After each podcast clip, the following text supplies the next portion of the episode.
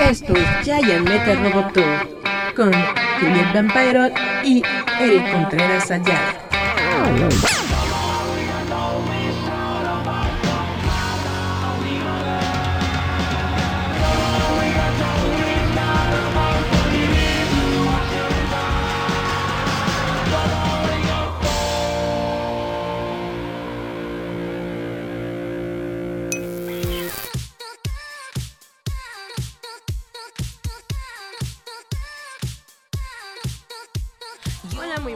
Tardes, noches a todos los que nos están viendo. Esto es Giant Metal Roboto, su charada de costumbre.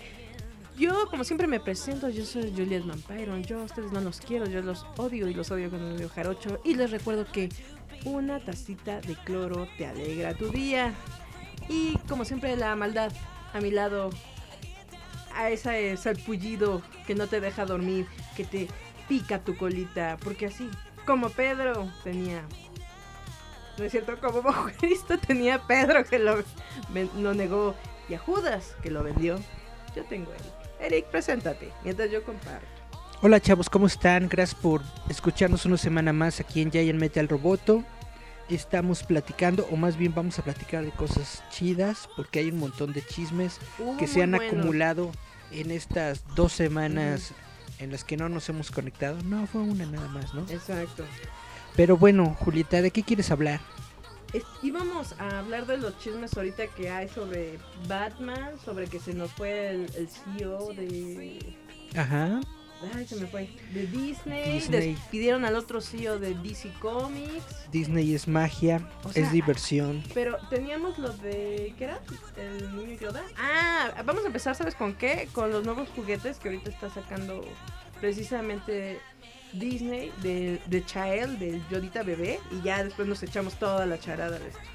Bueno, esto surgió la semana pasada en un evento, es una convención de juguetes que eh, se realiza en Estados Unidos, es la Toy Fest, en donde normalmente todas las marcas de juguetes van y exponen las nuevas figuras que nos van a estar trayendo durante el próximo año, ¿no? Exacto. Bueno, durante todo el 2020, ahí las muestran primero y ya van saliendo en las tiendas, ¿no? Poco a poco. Pues resulta que, como bien dice Julieta, muchos de los juguetes que menciona, perdón, que mostraron que tenían relación con Star Wars, pues eran del bebé Yoda. exacto. Era toda una línea de juguetes del Mandalorian enfocada en el bebé Yoda, que oficialmente se llama The Child.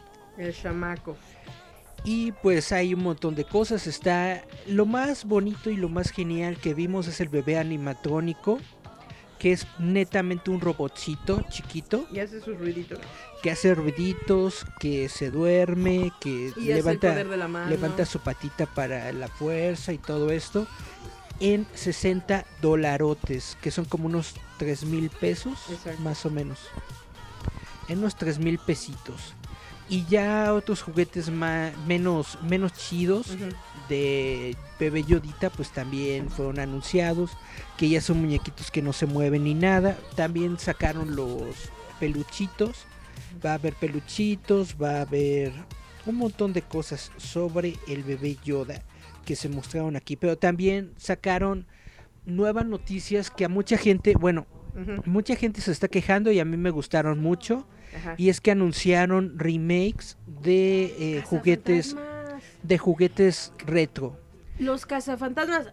¿Y sabes cuáles estarían chidos que salgan también? De las tortugas ninja. Si usted vivió en los 90, usted siempre quiso esos juguetes que en su momento eran muy caros y solo se podían conseguir en almacenes grandes como Liverpool y Sears.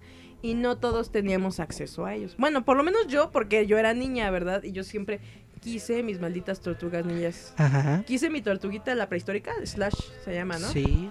Y el crank. Siempre quise mis monitos estos. Ajá. Y creo que ahora voy a poder tenerlos. Ah, Pues vas a poder tenerlos porque precisamente una de las grandes noticias de esta convención es de que muchas figuras de juguetes de antaño van a volver a ser creadas. Es decir, vamos a poder ver las figuras básicas de las tortugas ninja, que como bien decía Julieta, incluye a Krang, incluye a las cuatro tortugas, Splinter, bla, Exacto. bla, bla, de la línea Playmates. Van a sacar una nueva re- edición de todas las figuras clásicas de Playmates y además posteriormente están pensando en sacar nuevos diseños de nuevas figuras que nunca salieron durante la durante la onda original, ¿no? Ajá. Aparte de Tortugas Ninja también está Cazafantasmas. Cazafantasmas es lo que a mí me, me dejó más wow Ajá. porque van a sacar toda la línea clásica de juguetes de Cazafantasmas y muchos de esos que no llegaron a México, al menos yo Ajá. no recuerdo que hayan llegado exactamente los cazafantasmas con sus proton packs y sus trajes Ajá. como de la película. Van a estar en juguetes, van a sacar otra vez a todos los cazafantasmas, van a sacar otra vez a los fantasmas, a Pegajoso y todo esto. Para todo, más que nada, como decimos, es este la, la nostalgia.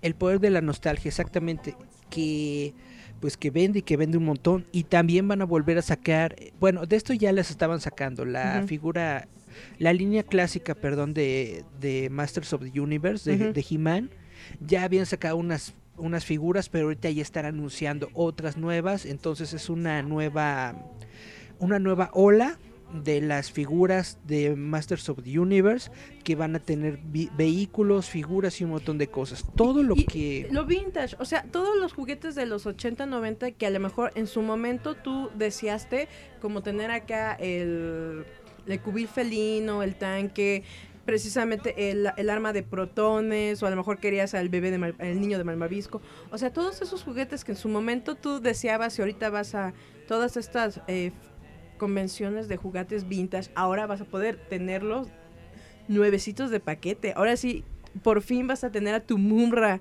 Le van a brillar los ojitos. Exactamente, y lo que a mí más me llama la atención es que hay algunas figuras que con el paso del tiempo o las perdiste o ya no se ven tan, tan chidas como estaban en los El 80. Battle Cat. Entonces vas a poder otra vez, eh, poder, eh, ¿cómo se dice? Tenerlas de nuevo. Recuperar, ajá, recuperar las figuras que tal vez te faltan a la colección, tener las nuevas, bla, bla, bla, etcétera, etcétera. Es muy bonita o sea, si tú, noticia. si tú en su y espero que le vaya muy bien para que nos den Más. Thundercats, Ajá. para que nos den los halcones galácticos, o sea, todas esas líneas de juguetes que también son muy chidas, ojalá regresen. Exacto. Y eso es algo muy importante. Yo creo que para los que en su momento. Te digo, para las personas que en su momento no pudieron adquirirlas o siempre las desearon. Y a lo mejor, como dices tú, hay coleccionistas que se han dedicado a rescatar todas estas figuras.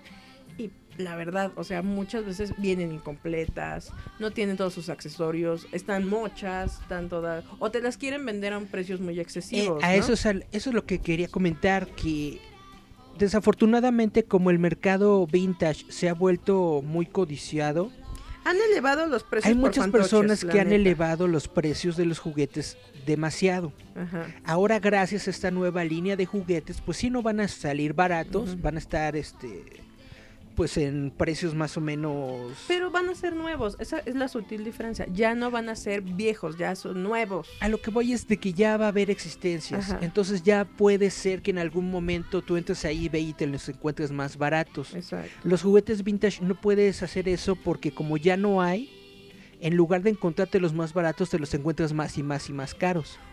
O son este los estos bootleg. O son bootlegs, sí. O, o, por ejemplo, yo he visto de- dentro de los coleccionistas es que luego dicen, ay, es que yo vi tal, por ejemplo, de eh, ¿cuál has visto que de los de Star Wars? Ajá. Y te quieren vender no los de, de Lily Ledy, sino de otras cosas y te y luego son repintados y no es lo mismo, no es el mismo saborcito de tener tus cosas, ¿no? Yo debo confesar una de mis grandes eh, momentos oscuros de, de mi vida. es de que yo, est- al baño de yo estaba jugando con mi Leono Ajá. y Leono y Mumra tenían un anillo con una pilita que conectabas en la parte de la espalda Ajá. y con ese anillo y esa pilita le brillaban los, ojos a ojitos. Leono. E- Es que eso es algo que, por ejemplo, los coleccionistas saben sobre esos juguetes. Los Thundercats tenían un anillo que se ponía detrás, por ejemplo, de Mumra, de León y todo eso. Les brillaban los ojitos y era como el de. Y ese anillo mm, no lo puedes encontrar en las convenciones. Y si encuentras un Mumra o un León o uno de estos completo, no te lo venden a mil pesos. Te lo, yo he visto que te- me lo han querido vender hasta 4.800 pesos. Un, Mu- un Mumra. Pero muchas veces me dicen, tiene el perrito a su perrito mamut, pero no el anillo. Y de repente dices, cha, Mi historia de miedo es de que fui al baño, tan, tan, tan. estaba haciendo... Sus yo deberes de tra- la tra- escuela. traía mi anillo de, de leono en la mano Ajá. Y eh, estoy ahí en mi negocio haciendo pipí y sin querer, ploc, se me cae el anillo de leono a la taza del baño y no lo veo. O sea, ya ves que luego se caen Ajá. las cosas ahí y se quedan en el fondo, Ajá. ¿no? Pero este no, se, se fue. Se fue con la cloaca. Y entonces yo dije, ¿qué onda? Y a pesar de que sé. ahí estaba mi pipí, metí las manos a lo más que podía para ver dónde estaba mi anillo de, De de, poder. de leono y no lo toco, no lo toco, no lo tono- toco. Y yo de güey dije, a lo mejor si le jalo, La inteligencia de regresa. ¿no? No, Regresa algo así. Y de repente, tururú. No, jamás regresó ese anillo. Y nunca más pude prenderle los ojitos a Leono. Entonces, espero yo que a alguien se le prenda el foco y vuelvan a sacar esa línea de Thundercats. Nada más quiero comprar otro Leono para volver a tener el anillo. Eh, algo que, por ejemplo, también es este interesante es, oye, Eric, ¿a cuántos niños se les fue algún juguete por la coladera? Jugando en el baño, porque pues obviamente todos, hasta- las niñas metíamos las Barbies ahí. ¿A cuántos se les fueron accesorios que perdieron, no? De repente, uy, y está, ah, el mono, y salta y brinca, de repente, oye, y su espada, oye, y su casco, oye, y sus zapatos. ¿A cuánta gente no se le ha ido juguetes por la cloaca? Ese es mi problema. Tengo todas las tortugas, por ejemplo, pero no tengo sus armas originales. Tengo armas de un bootleg, de- porque volví a comprar las tortugas en bootleg, porque tenían las armas. Ya ves que tenían como una plantillita en la que todos tenían las mismas armas, ¿no? Tenían como su hachita, su bow, su, su Sí, sai, los sus chacos, ¿no? y todo. Entonces, de esas armas bootleg, Ajá. eh, fue como reconstruir mis tortugas porque las armas originales de las tortugas se perdieron para siempre en el olvido. Entonces, estaría muy chido volver a... ¿Sabes qué?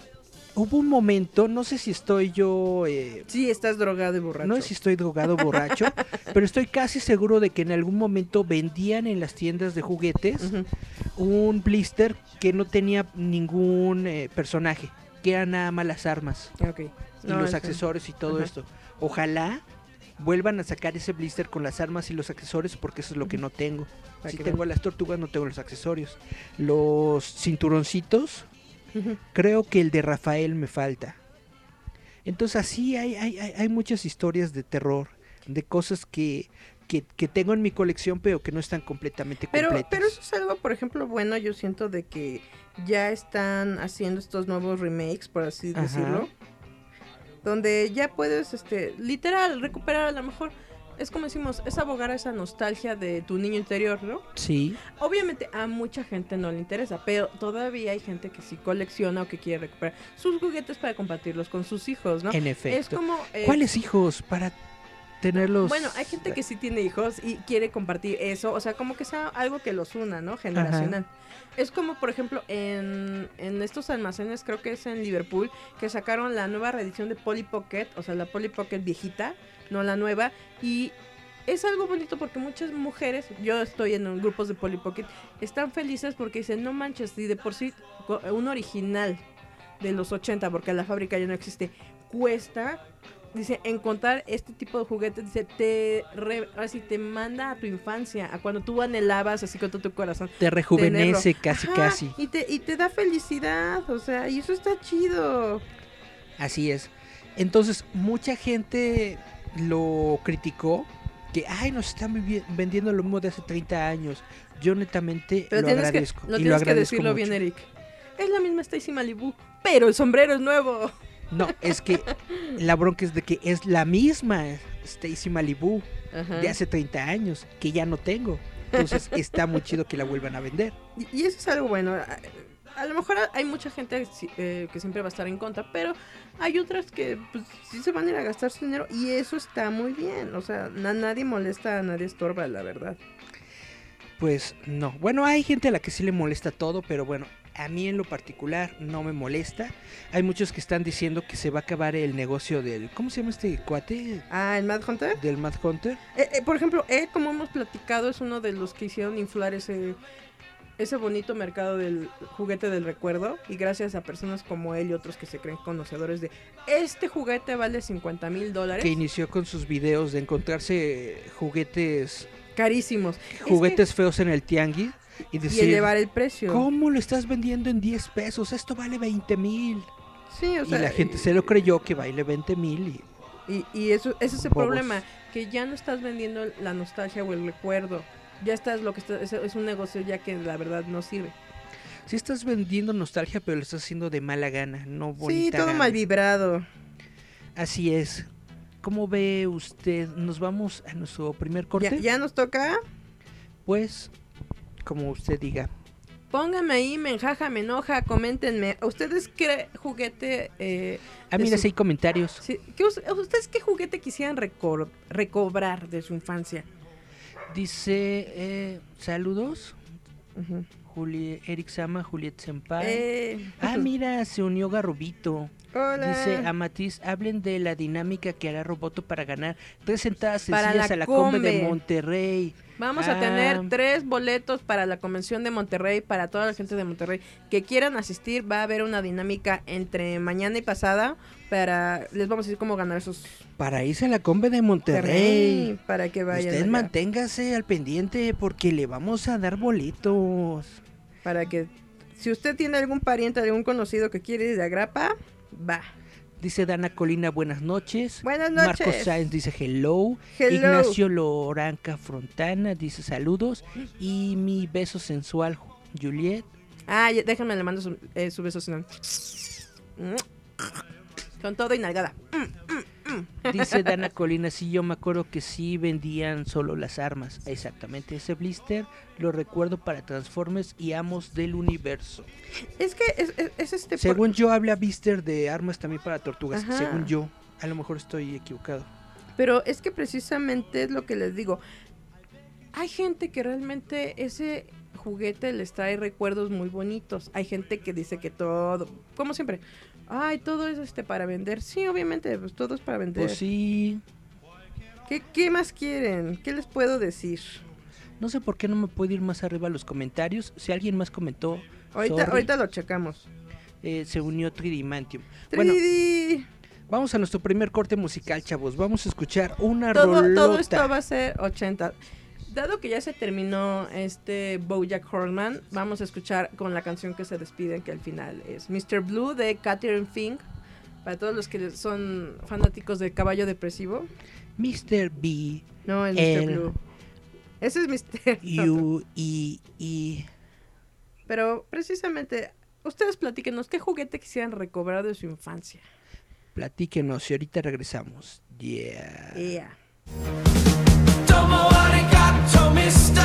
Roboto. Domo Esto es Giant Metal. Roboto. arigato, Mr. Roboto. Domo Roboto. Domo Mr. Blue, I told you that I love you. Please believe me. Mr. Blue, I have to go now, darling. Don't be angry. Know that you're tired. Know that you're sore and sick and sad for some reason. So I'll leave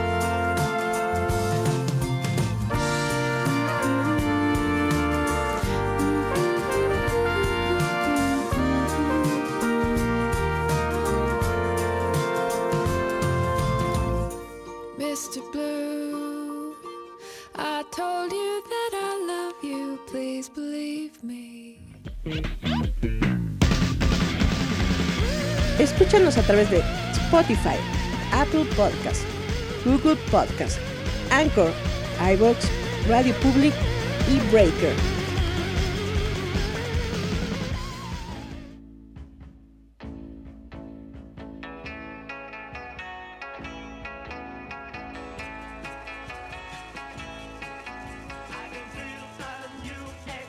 Hola, muy buenos días. Ay.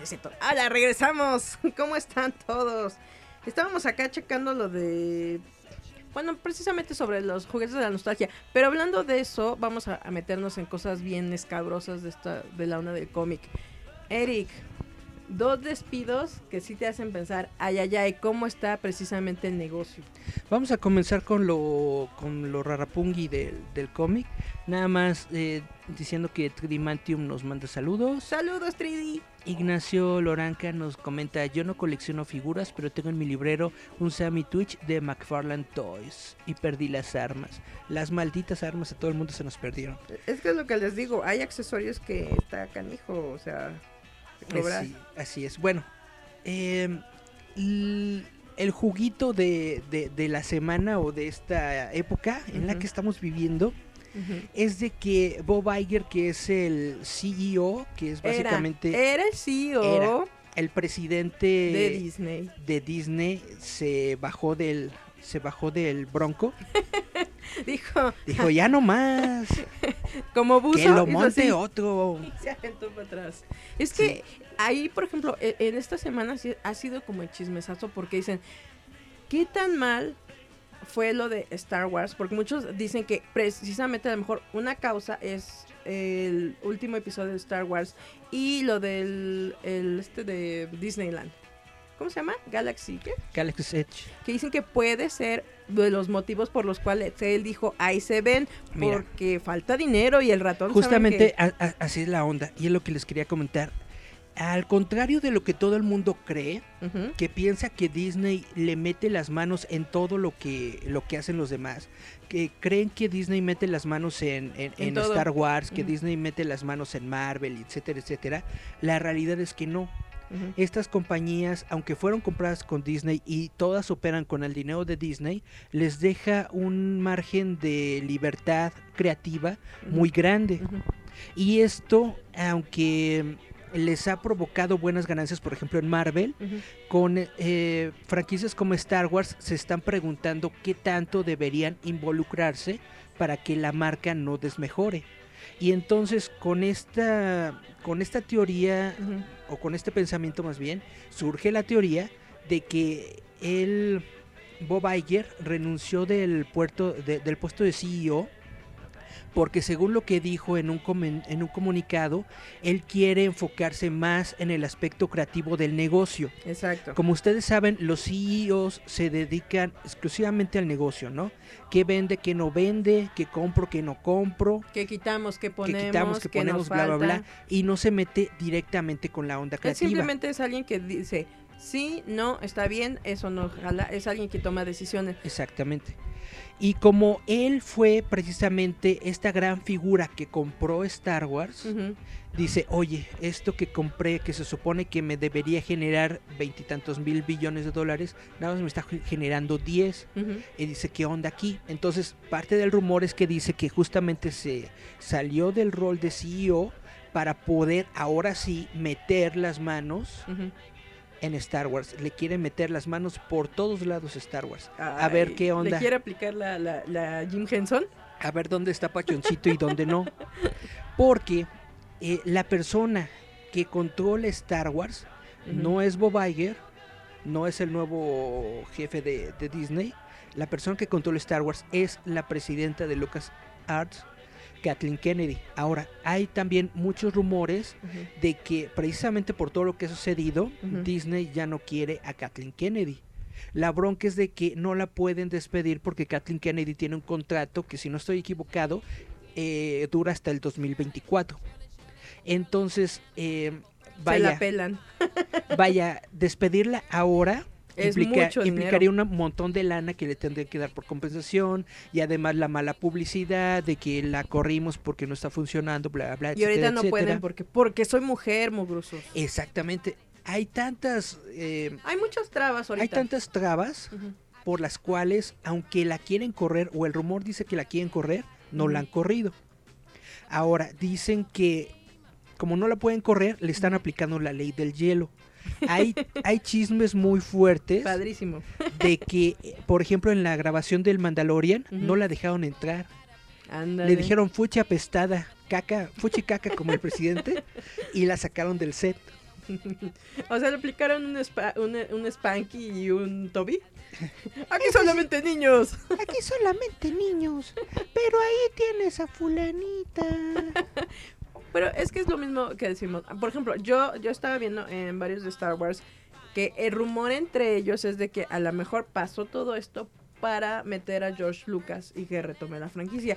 Y ellos Ahora. están ilusionados precisamente con esa idea, porque si ya se dieron cuenta que eh, dándole a cualquiera el mando de, eh, creativo de una franquicia que genera dinero que es Star Wars, ¿por qué no mejor le regresan a Lucas? Que por eso dijeron, es que a lo mejor por eso el señor está como, como fantasmita de la fuerza ahí metido. Y dicen, ojalá que esto sirva para que le regresen todo el poder creativo. Y le digo, pues sí, porque básicamente pues eh, sa- sacaría de lo mismo algo chido y todos los fans que están este, en contra de estos no- últimos episodios dirían, volvió mi perra. ¿De dónde viene el chisme de Lucas? Yo lo sé. El chisme de Lucas viene de John Favreau, Ujú, que lo invitó a que estuviera presente en las grabaciones del Mandalorian. A George Lucas le gustó mucho lo que estaba haciendo Mandalorian, se subieron las fotos en donde George Lucas tiene al bebé Yoda en sus brazos y todo esto. Es, que lo mejor es su cara de, ¿y tú qué eres o qué o cómo? También hay, también hay, este, bueno, experiencias de que George Lucas estuvo metido en la grabación de Solo.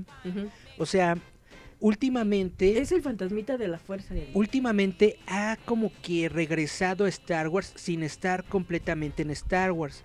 Entonces muchas personas dicen, ¿por qué no de una vez lo tienen ahí? ¿O por qué no lo utilizan como un consejero o algo así? Entonces el rumor no es de que George Lucas vaya a regresar, pero sí de que probablemente le ofrezcan Volver a la onda creativa. una posición de consultoría dentro de Lucas Arts. Que yo bueno, creo, ¿eh? bu- bueno, Lucas Films, Ujú. Lucas, bla, bla. Que es justamente lo que estábamos platicando el otro día. Lo que le falta a Star Wars es la dirección. Y la esencia. Todos están haciendo lo que les da la gana. Y aunque se supone que hay un grupo de control de historia, no hay una cohesividad que junte todo. Es decir, no hay un cerebro como lo tenía antes, que diga esto va, esto no va, esto va aquí, esto se Y- conecta y con es esto un- y otro, bla, bla, etcétera, etcétera. Y es un poco como lo que precisamente dijimos de El Mandalorian. ¿Qué es? ¿Por qué tuvo tanto éxito? Porque retomó todo lo básico, hizo exactamente lo que necesitaba, que era una historia western, puso un eje de todo lo que iba a ser la historia, puso personajes conocidos y te dijo, mira, este pero en chiquito. Inmediatamente la gente se volvió loca y algo es este como nueva presencia del personaje del de Mandalorian, que ya no es el uh, Boba Fett así todo menso, sino que es uno nuevo que es diferente y llama la atención porque es el ambiente, la esencia, pero es nuevo. Y está bien contado. Y eso es, por ejemplo, lo que a mucha gente le llamó la atención. Y precisamente es de lo que estábamos diciendo sobre que a lo mejor también hay ondas medio chuequesonas en Disney. Porque acabando de Mandalorian, muchos quitaron Disney Plus. Y pues obviamente son ventas muy, muy bajas. O sea, muchos Hubo- están esperando. Bueno, de todas formas, eh, O sea, es que básicamente... hay- Disney Plus todavía tiene como unos 60 millones de, de- de usuarios registrados, ¿no? En Pero, su plataforma. pues, la- Pero, considerando que con el Mandalorian había como unos 100 Ujú. millones, pues sí es un bajón. Terrible. Más o menos como sea, de la mitad. A lo mejor nosotros decimos, ¿qué tanto es tantito? 20%. Tú dices Para que tanto es tantito, pero sí. eh, 100 millones. Son millones de O dólares. sea, a lo mejor para uno dice, ay, ¿qué, qué le cuesta? Pero para ellos sí, o sea, perder un 10% para ellos a lo mejor son 10 millones. Y nosotros no sabemos si ellos sí les duele la Pues cartera. sí. Nosotros pues nada más que pagamos los 5 o 7 dólares, ¿no? Pero no- para nosotros 10% no es nada. Para ellos es el yate que se iban a comprar a fin de año. Exacto. O sea, para ellos sí representa una baja de ventas. Ahorita con lo que decimos de el Galaxy, que no le fue tan bien porque es como dice Eric, eh, la mayor atracción es subirte al, ahora sí, al halcón.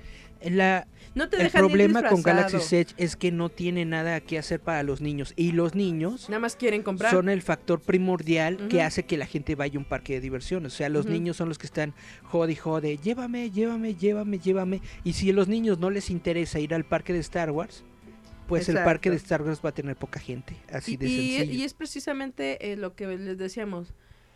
También un, algo que no le está resultando es de que no puedes ir disfrazado.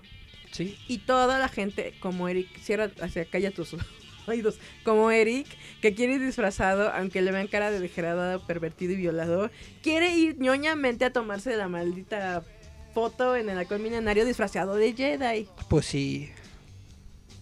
Bueno, estas son las circunstancias y las broncas que están provocando que Bob Iger se salga del rol de CEO para, según sus propias palabras, tener mayor control creativo. Según. Y esto podría ser bueno, podría ser malo, porque ahora sí, todas las teorías conspiranoicas de todos los chavitos que dicen que Disney eh, tiene su agenda progresiva, feminista, bla, bla, bla, bla, bla. Illuminati y reptilianos. Ahora sí, la agenda de alguien de Disney, de Bob Iger, ahora sí se va a ver reflejada, por lo menos en Star Wars.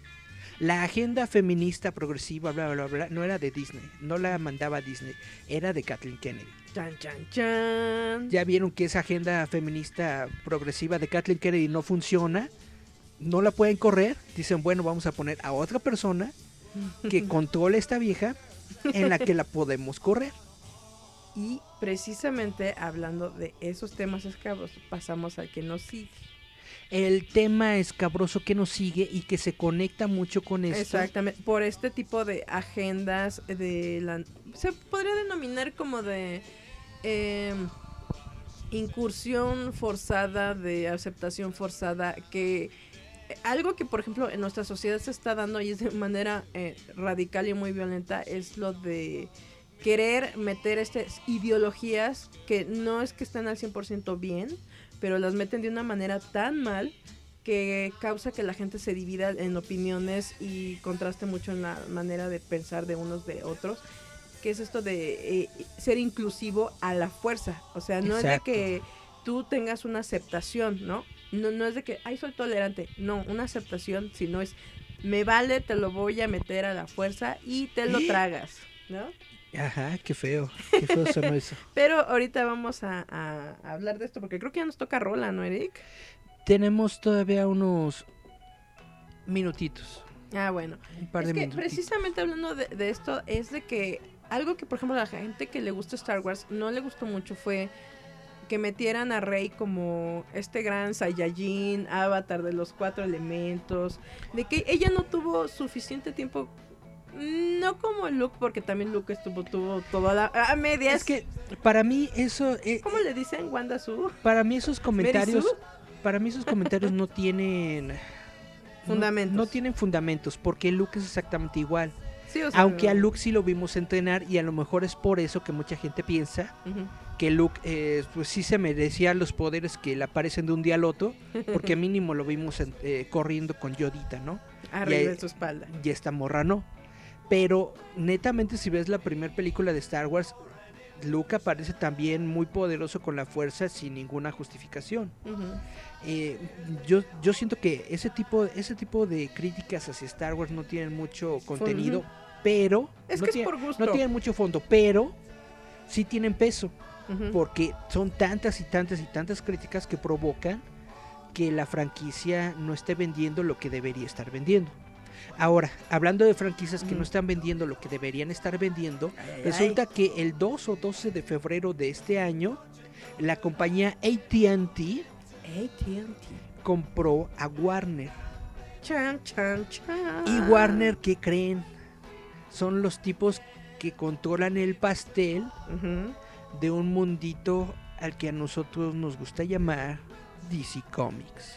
Y ahí es donde también Entonces, en de- desde el momento en el que entró ATT, dijeron que la bronca que tenían ellos con los con las propiedades de. Warner era DC Comics. ¿Por qué? Porque DC Comics lleva ya varios años en las que sus ventas están bajando y bajando y bajando y bajando. Sacan de pronto algún numerito que tiene buenos buenas ventas, Buenos números. pero todos los demás cómics, o sea, Batman, Cayó. vean mi manita, Batman, todos los demás. ¿no? Ajá. Y entonces estaban ellos evaluando la posibilidad, primero se había dicho que estaban evaluando la posibilidad de eh, destruir completamente la división física de la, de la, de la publicación. Es decir, solamente se van a ir al mercado digital. En, en servicios como... Que es algo como ya hemos este, platicado hace tres años. ¿Cómo creo se que llama? tuvimos. Comics. Sí, Bueno, los, todos estos donde te tienen las tapas. sí, bueno, puro, puro, puros cómics digitales. Y solamente iban a imprimir los bestsellers y las historias que sí se venden, porque eso es lo que estaba reportando Las ventas. DC Comics a finales del año pasado. Sus ventas principales de cómics no eran de lo nuevo, Era de lo sino era viejito. de lo viejo. La gente estaba comprando Watchmen, la gente estaba comprando el Caballero Nocturno y bla bla bla, ¿no? Tantos y tantos historias buenas de DC se estaban reeditando porque se seguían vendiendo y se seguían vendiendo muy bien. Todo lo nuevo de, de DC Comics estaba para el cake, ¿no? Para Eh, eh, el que nabo. es, es algo que, por ejemplo, ya habíamos hablado antes en otros programas, incluso con Charlie aquí presente. Pero nos vamos a rola, Eric. Vamos a Rola, entonces, vamos a Rola y seguimos platicando de DC Comics. ¿Qué vamos a escuchar? Vámonos a escuchar esta rola de New Order que se llama Bizarre Love Triangle. Que pues, obviamente todos se la conocen. Triángulo de Recuerden amor que bizarro. en nuestra eh, ¿cómo se dice? en nuestro episodio ya pero bien hecho nada más en audio ahí pueden escuchar todas las La versión en audio. Ya lo pueden escuchar en cualquier plataforma digital para que puedan Yeah. escuchar las canciones En entonces vamos a escuchar a, a New Order y volvemos Yeah. Estás escuchando Giant Metal Roboto.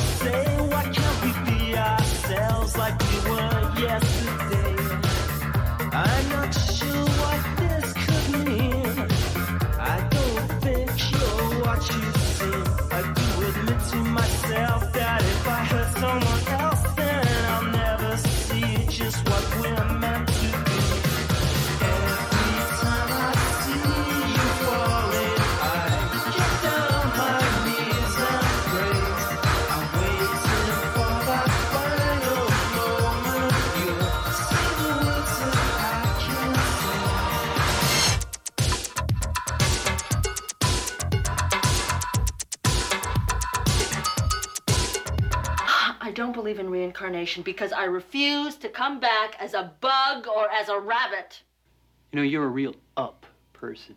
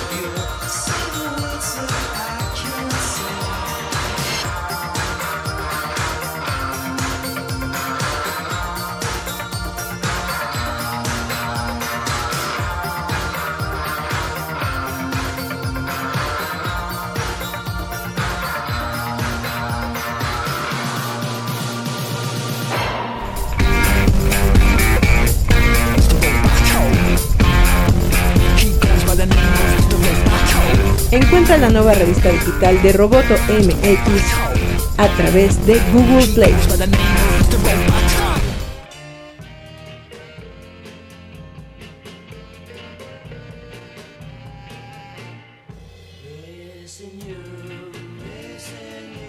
Y volvemos a Giant Metal Roboto. Y como lo estábamos comentando, lo que pasa con las bajas ventas es este fenómeno social que se vino suscitando por la inclusión forzada. O sea, ni siquiera es como les digo, una aceptación paulatina, sino es directo y a tu boca. Y obviamente mucha gente pues no le pareció que, eh, por ejemplo, Charlie lo comentó, ¿no? Eh, él como asiduo lector de cómics, vendedor de cómics, ¿no? Comprador de cómics, no le parecía que había muchos personajes que de repente de la nada ya eran eh, homosexuales, ¿no?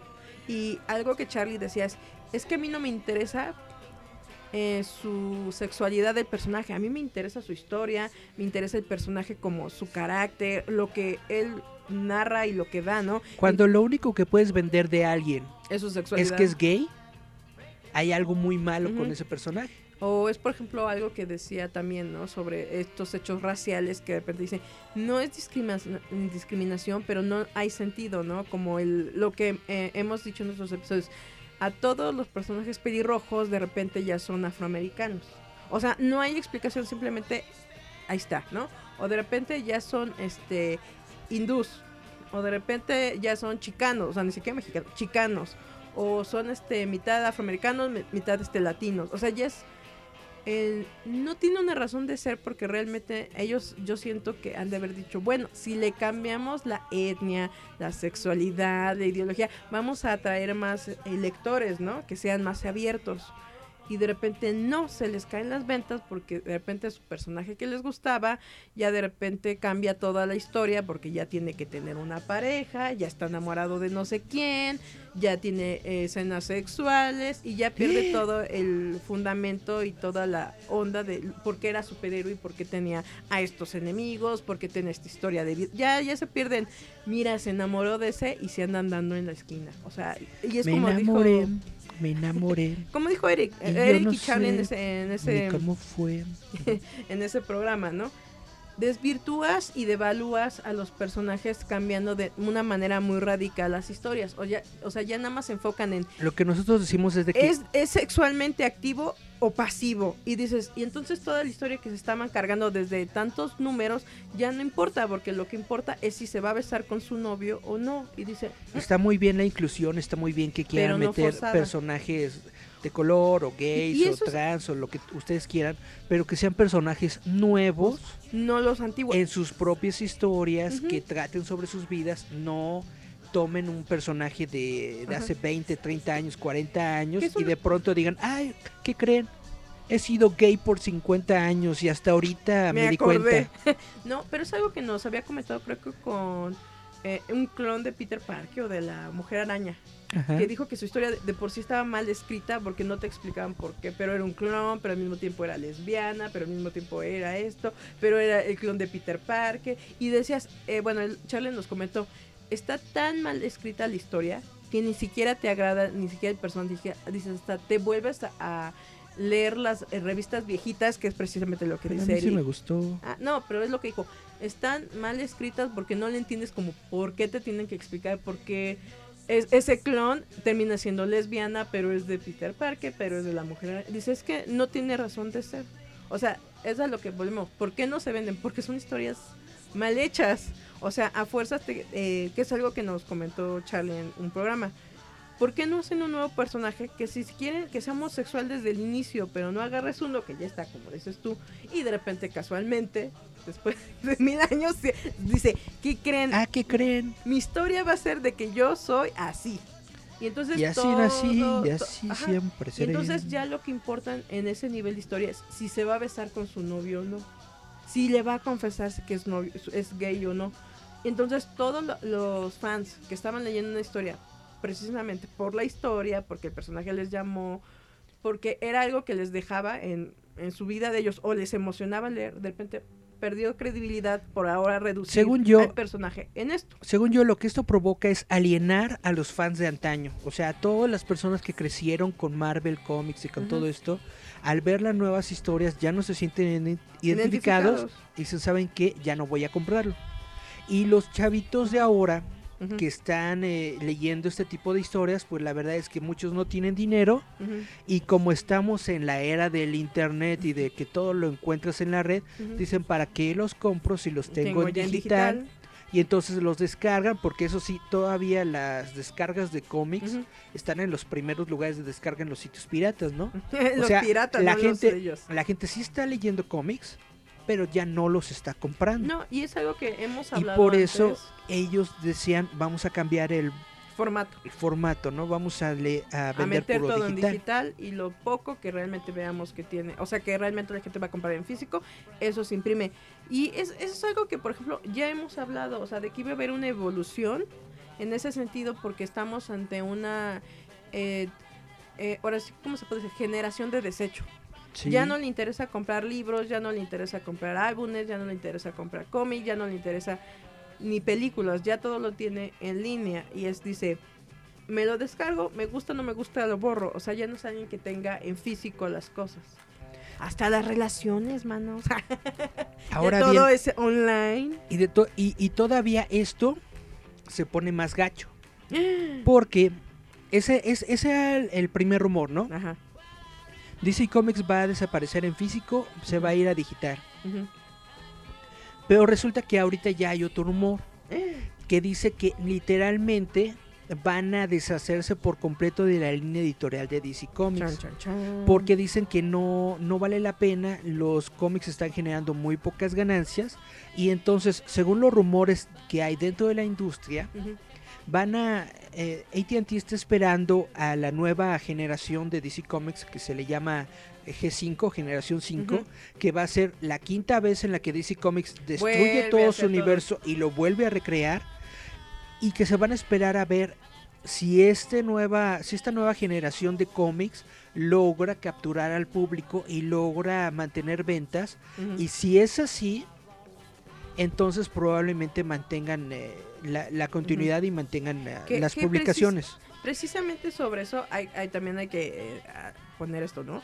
DC Comics, su perra mayor es Batman, Sí. así como en Marvel es Spider-Man. sí Pero algo que, por ejemplo, yo estaba viendo que estaban peleando los fans de Batman, que dicen, aparte de que están ahorita con lo de la película, se andan ahí echando bofetadas, que no saben si con esta nueva creación del universo, Batman lo cambien a ser afroamericano o termine siendo eh, uno de los Robin. Que dicen, es que entonces, ¿qué van a hacer con mi Batman? ¿No? Que es también su preocupación. ¿Qué es lo que decimos sobre las bajas ventas? Es que si lo vuelven a hacer Eso es- y la vuelven a cagar, van a volver a Bruce Wayne. Eso es parte del conflicto, que DC Comics no toma en cuenta a los fans y simplemente hacen reestructuración por reestructurar.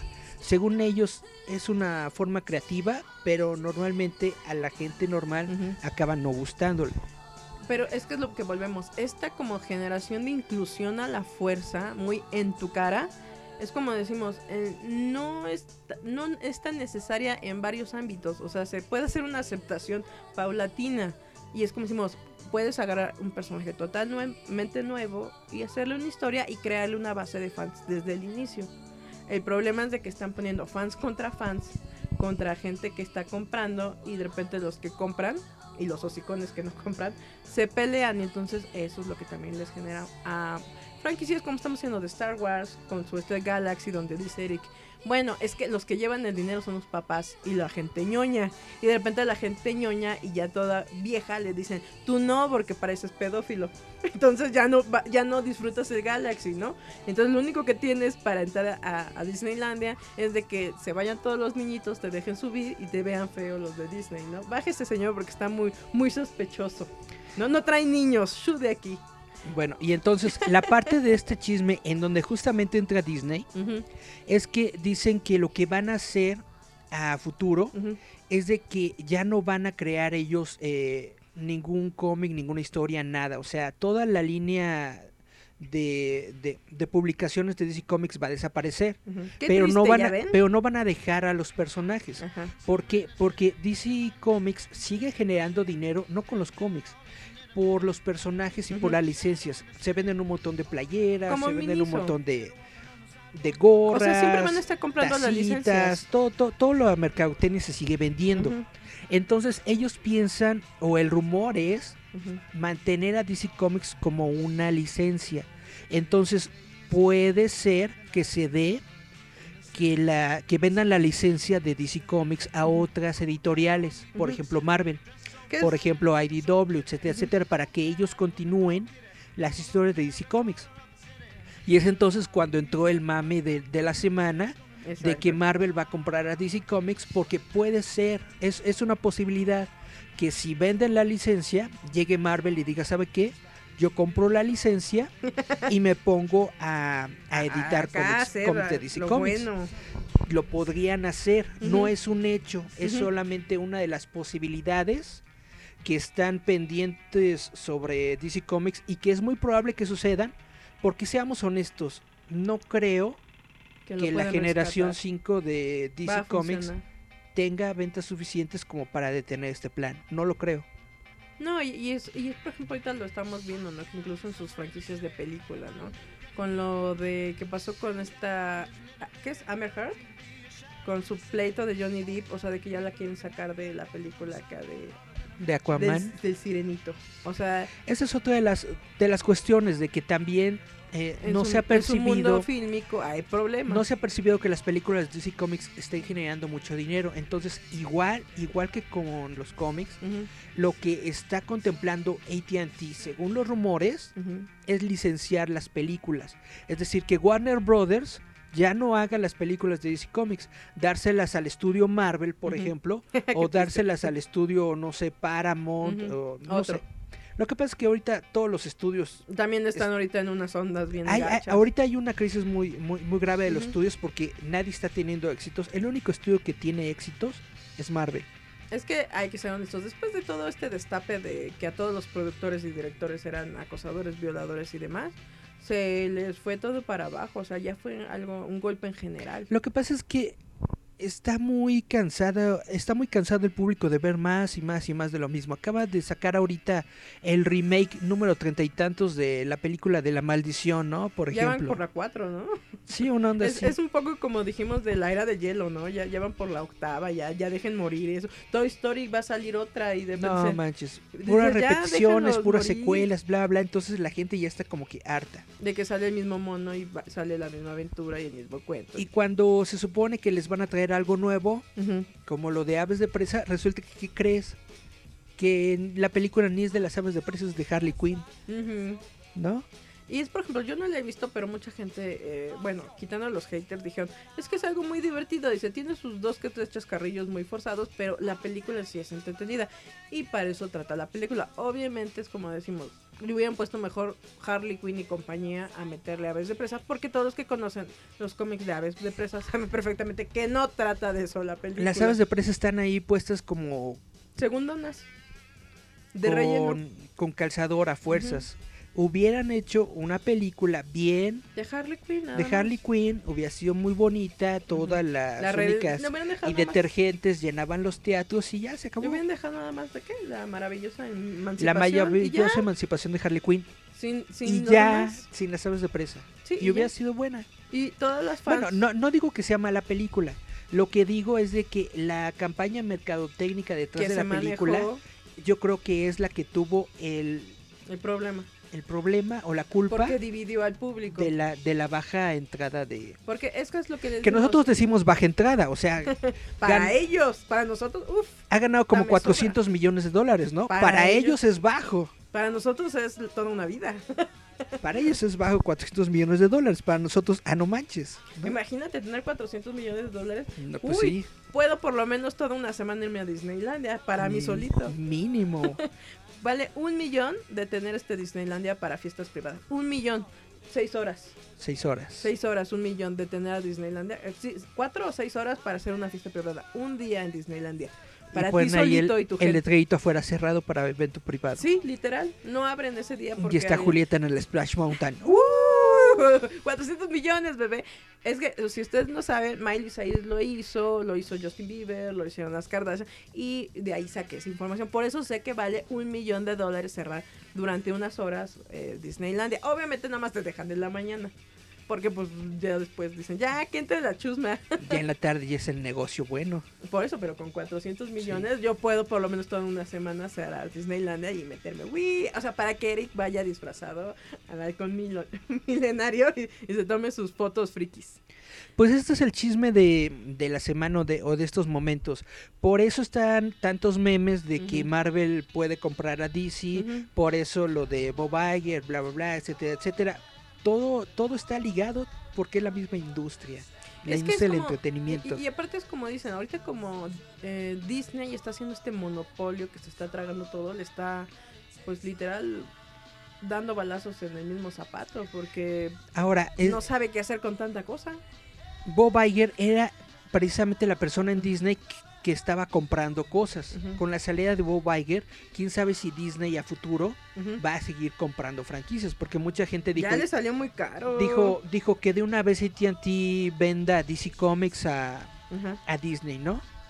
Pero no creo que, que AT&T así nada más porque sí venda DC Comics, como le estoy diciendo, aunque los cómics, aunque los cómics no generan dinero, los personajes sí Exacto. siguen ganando mucho dinero de los productos. Entonces no creo que nada más porque sí se lo vendan. Aunque a lo mejor si llega Disney y deja, dice, ten 20 billones de dólares y ya no estés fregando. No, no, no, es que es como decimos, eh, A lo mejor puede ser, la onda de los dineros pero no es factible. es de que son franquicias que sí venden. El problema es de que a la gente que le han encargado esa franquicia la ha cagado mucho. Es, eh, por ejemplo, lo que le estaba diciendo de Batman, ¿no? Todos los fans de Batman se están cagando de la onda de Pattison porque están haciéndole burla por lo del doble y de que el traje está muy feo. Unos dicen, no, es que es el traje de tal temporada de Batman, ¿no? Y otros dicen, sí, pero es que el doble de riesgo está más ponchado, el Pattinson está más flaquito, entonces cómo se va a ver la película.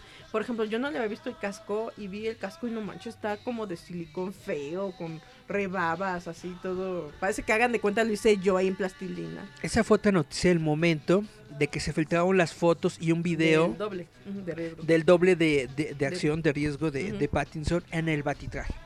Y el... Obviamente, como es el doble de, de riesgo, Ojalá le hayan dado el feito. utiliza una máscara que no es rígida. Así si se cae, algo así, no, No, se, se rompe el producto. no se rompe y Pero no, las orejitas no se, no se clava él la- las orejitas que se rompan o algo así. Ajá. Por eso se ve como que de látex. eh, Ay, pero ustedes qué opinan? ¿Sí está feo o no está feo? Porque muchos dijeron que el traje les gustaba, otros dijeron a, mí honest- a mí honestamente me gusta el traje. Lo que no me gusta es la máscara. La máscara me parece que se parece mucho a la de Daredevil. Pero el traje, la forma, no me parece malo. Ahora, del traje lo que no me gusta es el logo, porque al logo le faltan las, las Orejitas. orejitas del murciélago. Yo digo que parecen como dos este boomerang cruzados. Ahora, otro de los chismes que salieron en la semana es de que se supone que este Batman utilizó el arma con la que mataron a sus padres, la hizo trocitos, cachitos, Y rehizo. y se la pegó Ah, en su loguito de Batman y que por eso tiene esa forma. Y digo, sí está padre, sí está chido. Lo, lo sacaron de los cómics en Action Comics número un millón. Eh, Kevin Smith hizo una historia en la que precisamente habla de eso, de que la, la pistola con la que con la que mataron a sus padres la fundió y con eso creó una placa de metal que es la que tiene en el pecho debajo de su logo y esa es la que lo protege. como su, su medalla de San Judas. Ese es como su, ajá, es el, es, es el recuerdo de sus padres que dice que aún en, que aún después de muertos lo siguen Ay, protegiendo. qué miedo, oigan. O sea, la, sí tiene contexto dentro de los cómics, lo del loguito con, la- con el arma, pero no me gusta el diseño. No, por eso te digo que yo estaba viendo muchos fans que se estaban burlando precisamente de eso de las orejitas. Pero pues es que como dices tú, es el de riesgo y a lo mejor le dieron de traje más rascuacho por si se cae y se rompe, pues me... Seguramente. Ajá. Y además todo con CGI lo pueden arreglar. Ah, sí. Bueno, vamos a escuchar otra rola. Este es Gary Newman con Cars. Vamos a escucharlo y volvemos.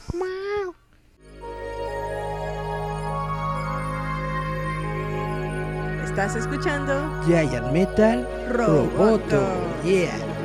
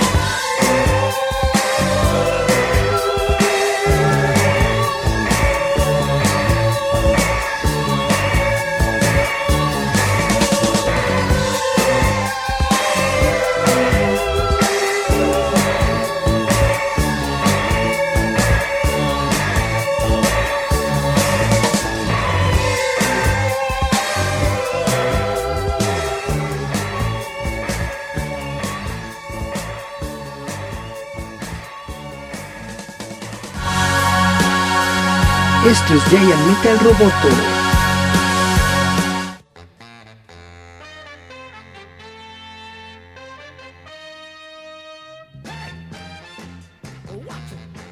Y volvemos a Giant Metal Roboto. Y como, Acá andamos. y como estamos platicando, se estaban quejando mucho los fans precisamente sobre el traje de Batman. Pero eh, volvemos a decir, es que es el doble. Obviamente le van a dar el chirris, no le van a dar el chido. Yo sí le tengo fe a Pattinson. Yo creo que va a ser un Batman digno. Más digno que Affleck, yo creo que sí lo hace. Eh, A muchos, ya ves que muchos peleaban con el Batfleck precisamente porque decían que este hombre no tenía nivel de actuación. Pero todos terminaron amándolo. Y ahora que dije, anunciaron a Robert Pattinson. Yo no lo amo. No, muchos, dije, muchos, no dije Eric exclusivamente, pero muchos se quejaron de él. Eh, salen las películas, lo amaron, ¿no? Y luego anuncian a Robert Pattinson y reafirman su amor hacia el Affleck. Pero ahí te quedas pensando, es lo que decimos sobre esta onda del fan que dice ama, ¿no? Es que somos demasiado tóxicos. Sí, porque muchos como que se intencionean y se apasionan por el personaje, por la franquicia, como Eric comprenderá con Star Wars o Doctor Who, ¿no? De repente hacen estos giros de tuerca, hacen estos cambios y de repente tu, tu corazoncito de fan dice, algo está roto en mí y necesito explicárselo a, a todo el mundo en Facebook por qué estoy en desacuerdo y por qué está feo, ¿no? Y de ahí, obviamente, en todos los grupos de fans empiezan estos grandes debates donde empiezan a decir que, que está feo, que hay que bo- boicotear toda la película, que no hay que comprar esto. Y, es, y por eso se están yendo los CEO y andan cambiando ahí todos los dineros y por eso ya no quieren es, publicar cómics y para que se les quite. por hocicones quejosos y chillones. Ahora, un ejemplo de éxito de escuchar a los fans Ajá. Es la película de Sonic. Yo sabes lo que siento. Estuve yo hablando con muchas personas y creo que más bien fue una onda mercadote- mercadológica. No. Yo digo que sí está hecha bien Es desde el principio. Es, luego, una es una teoría conspiranoica. ¿Sabes por qué no? ¿Por qué no? A ver. Porque muchos empleos se perdieron, Ajá. porque mucho dinero se perdió. Pero tú no Si solamente, si todo hubiera sido un tubo publicitario, Ajá. No hubieran mandado a la bancarrota al estudio que creó los primeros efectos visuales. No hubieran quedado todos esos animadores y diseñadores sin trabajo Eric es uno. por haber por haber creado los efectos de los Sonic. primeros efectos de Sonic ¿Tú no crees entonces y no eso? hubieran aumentado las acciones y no hubiera aumentado la, la visibilidad del segundo estudio que llegó a arreglar los efectos de Sonic.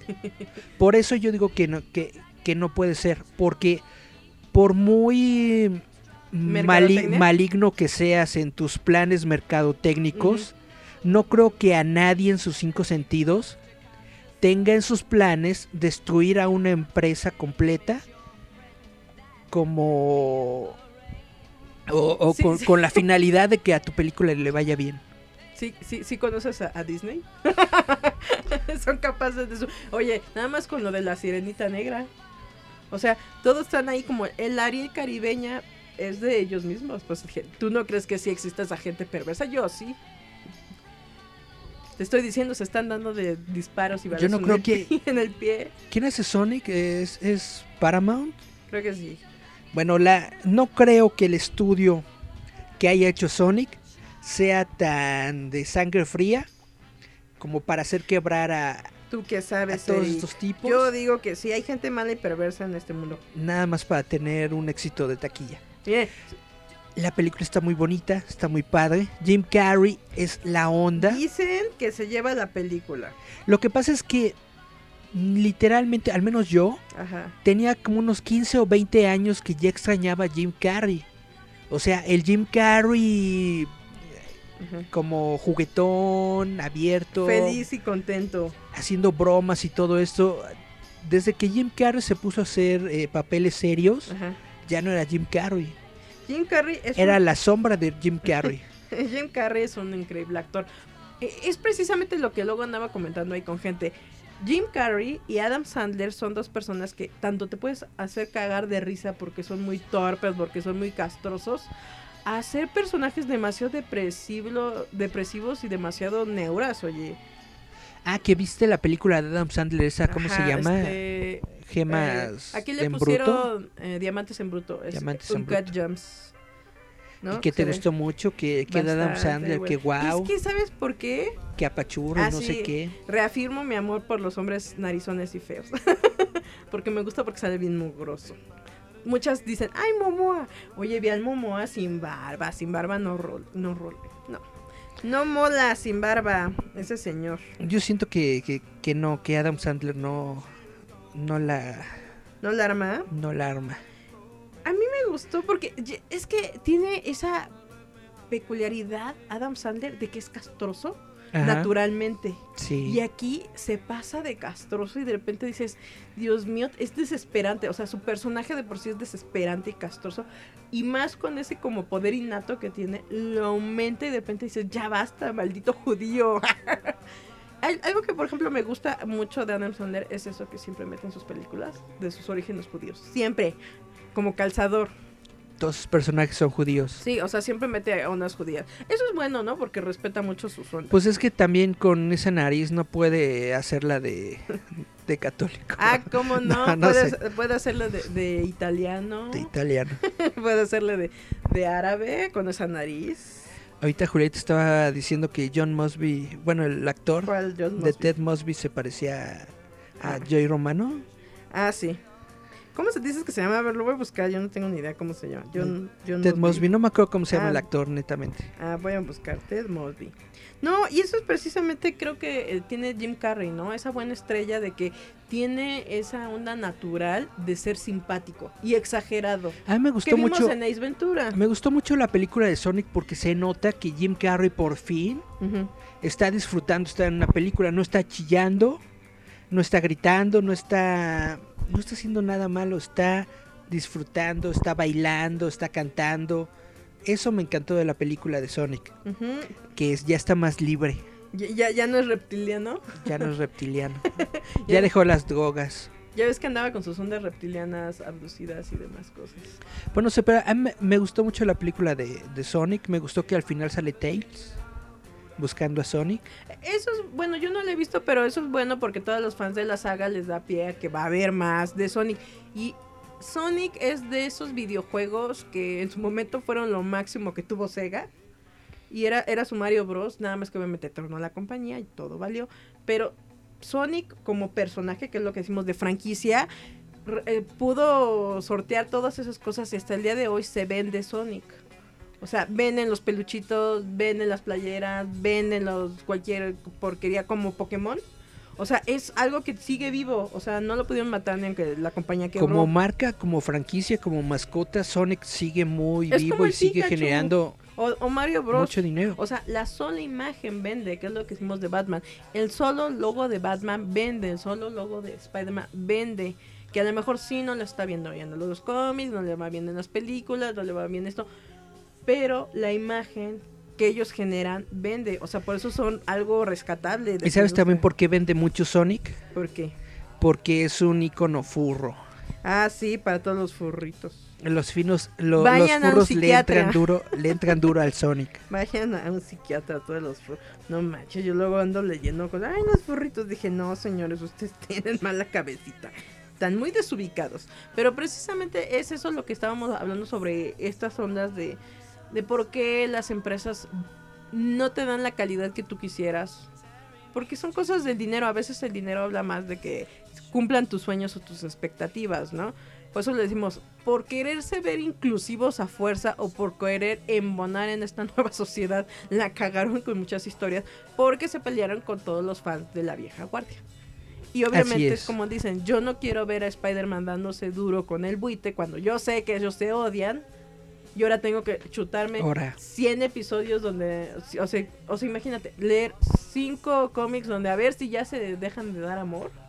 O sea, eso es comprensible, o sea, es una pelea de qué es una buena historia y qué es lo que te quieren reeducar a la nueva sociedad.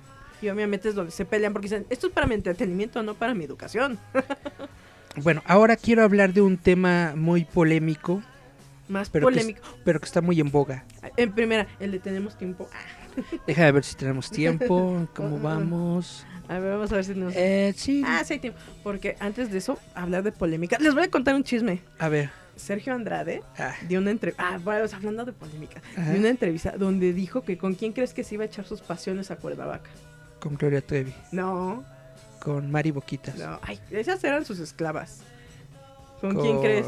Lupita D'Alessio. Nada.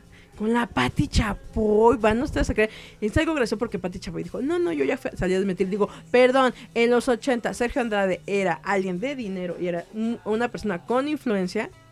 Era el productor. Y Pati Chapoy era una mujer que hasta el día de hoy, mira, se pone de rodillas porque ama el poder. Esa señora sí es capaz, para que veas como dijiste, habrá gente tan mala. Pati Chapoy es capaz de destruir TV Azteca ella sola, nomás denle el poder y ella misma destruye para volver a renacer.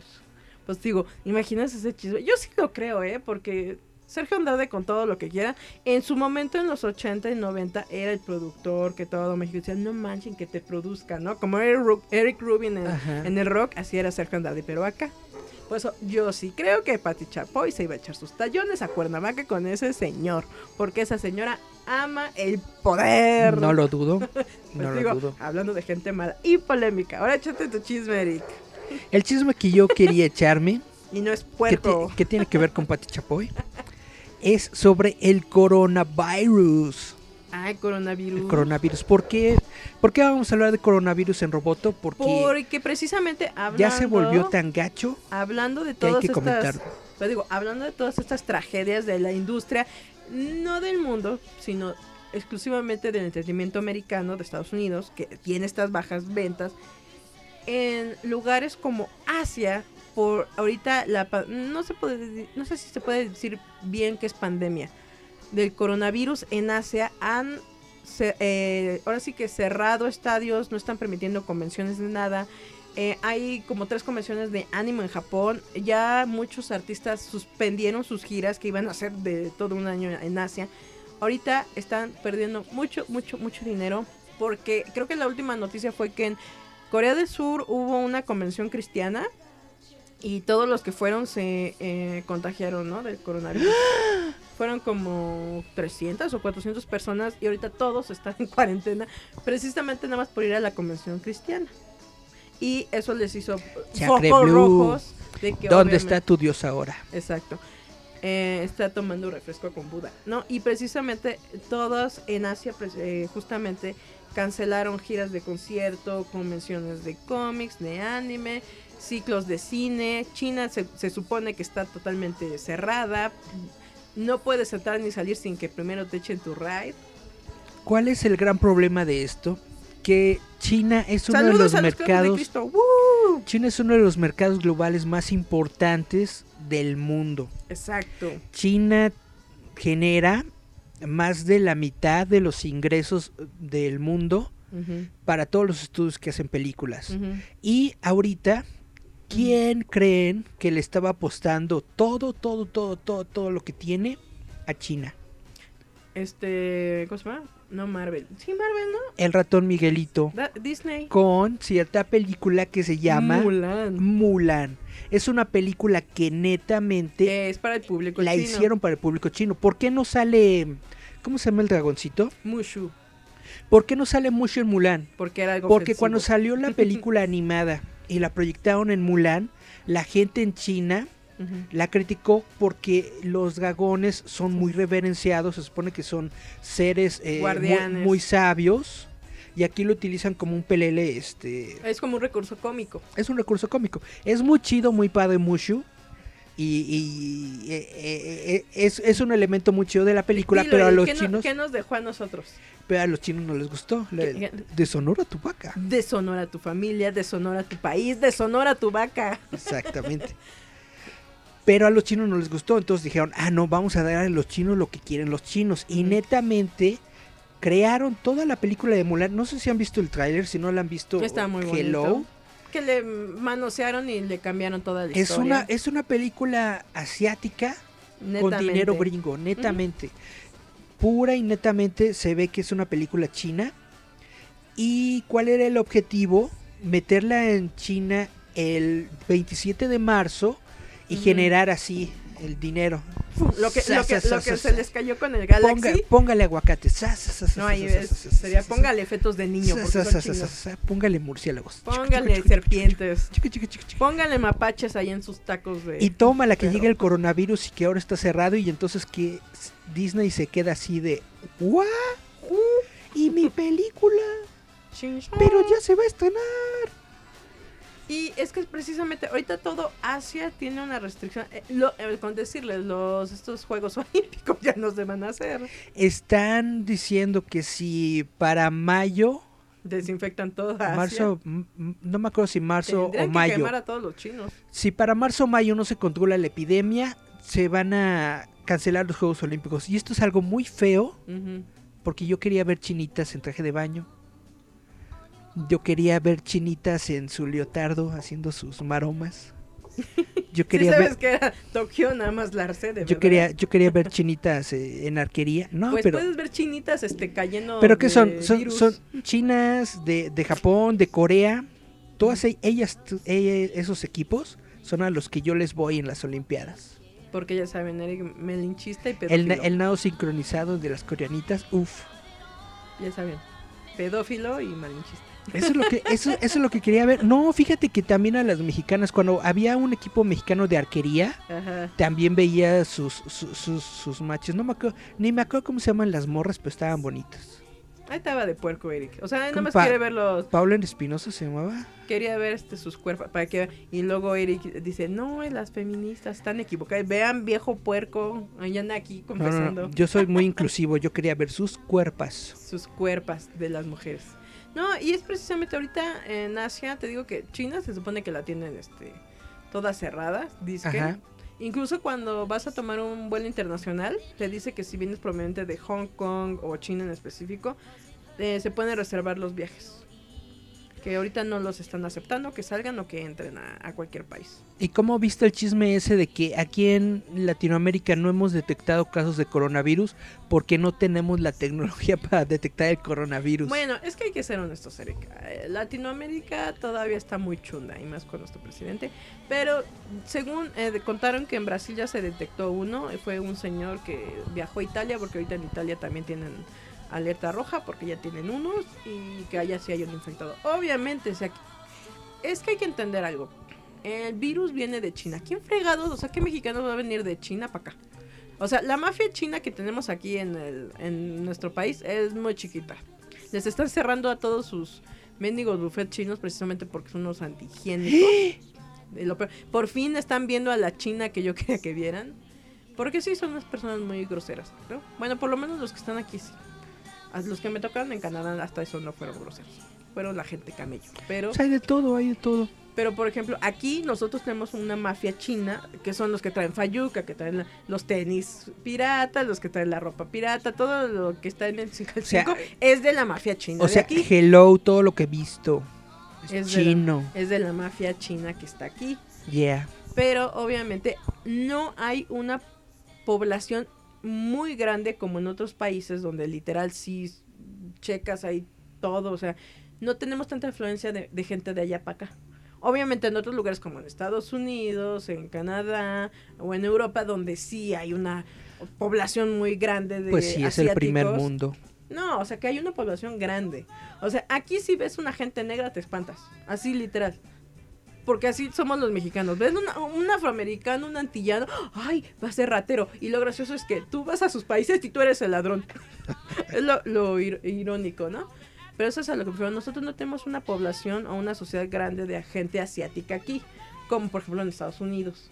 Que allá, por ejemplo, creo que está San Francisco está súper ahorita Súper chino.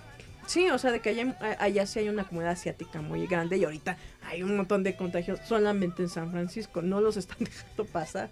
De la ¿En ciudad dónde eran los gremlins? ¿En San Francisco? Eh, ay, no me acuerdo. Creo que sí. Creo que era en San Francisco. En buen Nueva York. Eh, no, creo que era San... Bueno, ahorita te investigo.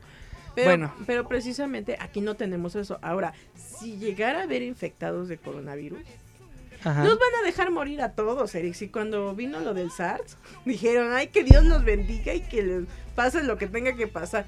¿Cuántos no se murieron, Eric? ¿Y cuántos ni siquiera sabían que era que estaban enfermos de SARS? Pues un montón. No, Dijeron, pues quién están sabe. enfermos, no les hace este... No, no, no sirven nuestras ermitalinas, ya ni modo, ya Todo perecieron. muy duro a la gripe. Cuando fue lo de la influencia, ¿a cuántos no se murieron? o sea, aquí entra y miren, entre menos, dicen, entre menos burros más elotes, así, así van a aplicarnos, que se mueran los que te tengan que morir. Ahí, ahí le rezan a la Virgen y a, Diosito que, que los cuidan. Ahí, ahí tendrán a sus abuelitos echándole saliva en la cabeza, ¿no? Y haciéndoles friegas de alcohol, porque en serio, entra aquí y mínimo se van a medir 100 mil personas. Y con este bonito sentimiento nos vamos a nuestro siguiente corte musical. Vamos a nuestro siguiente corte musical. Vamos a escuchar a Alphaville con Forever Young. I wanna live Forever Young. No, no te puse la de este Made in Japan. Bueno, vamos a escuchar a Alphaville con Forever Young y volvemos. Yeah.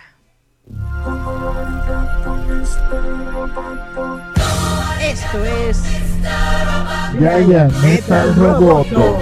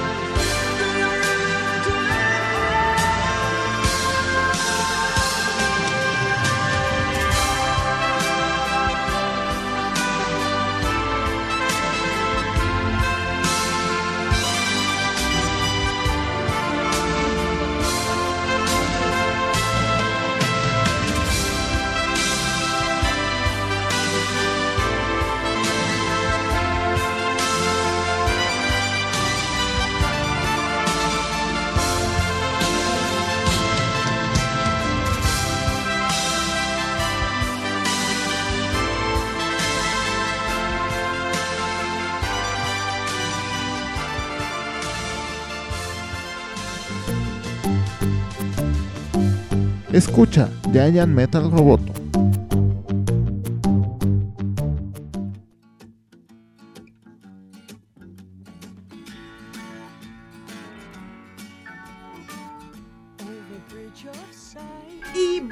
Giant Metal Roboto. Y este es nuestro último bloque, así que esta es la última oportunidad que usted tiene para decirnos de cosas, para violentar nuestros seres, para decirle viejo cochino, cara de marrano a Eric por andar diciendo, yo quería ver japonesitas en tanga. Y yo, ¡Eric, basta! Por eso te van a denunciar.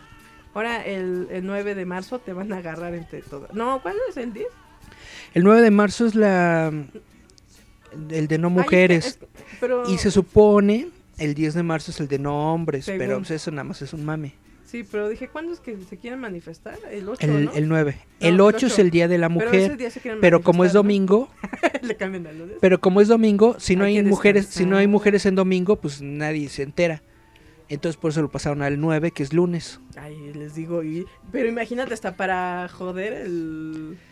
Para Hasta para, para joder al prójimo hay, hay que maña. hacerlo bien. hay No, que pero- planearlo. Pero es precisamente lo que les estábamos diciendo, ¿no? Sí. Eh, Eric este no, no va a salir, ni el 9, ni el 10, ni el 8.